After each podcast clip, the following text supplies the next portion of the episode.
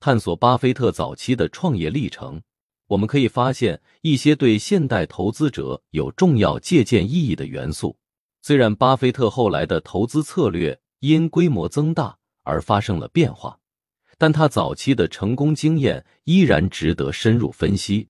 首先，巴菲特的个人天赋和努力是其成功的基石，这一点无需多言。他的投资智慧和不懈追求为他的成功铺平了道路。其次，巴菲特遇到了格雷厄姆，这位投资领域的泰斗。对他产生了深远影响。在当时，股票投资被多数人视作赌博，但格雷厄姆的投资理念却代表了当时最先进的思想。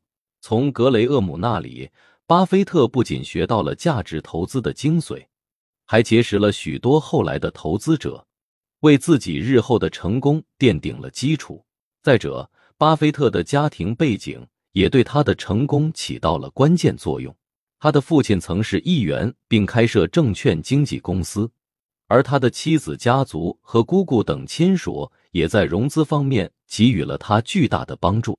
另外，巴菲特展现出了非凡的魄力。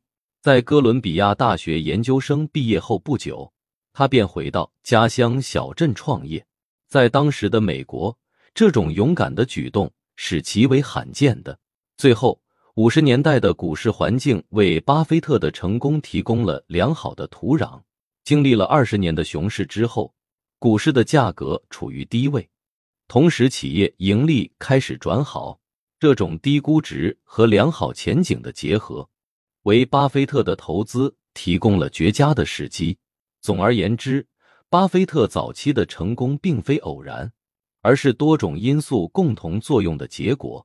他的个人才华。良好的师承、家庭背景的支持、个人魄力以及有利的市场环境，共同塑造了他作为投资大师的初期形象。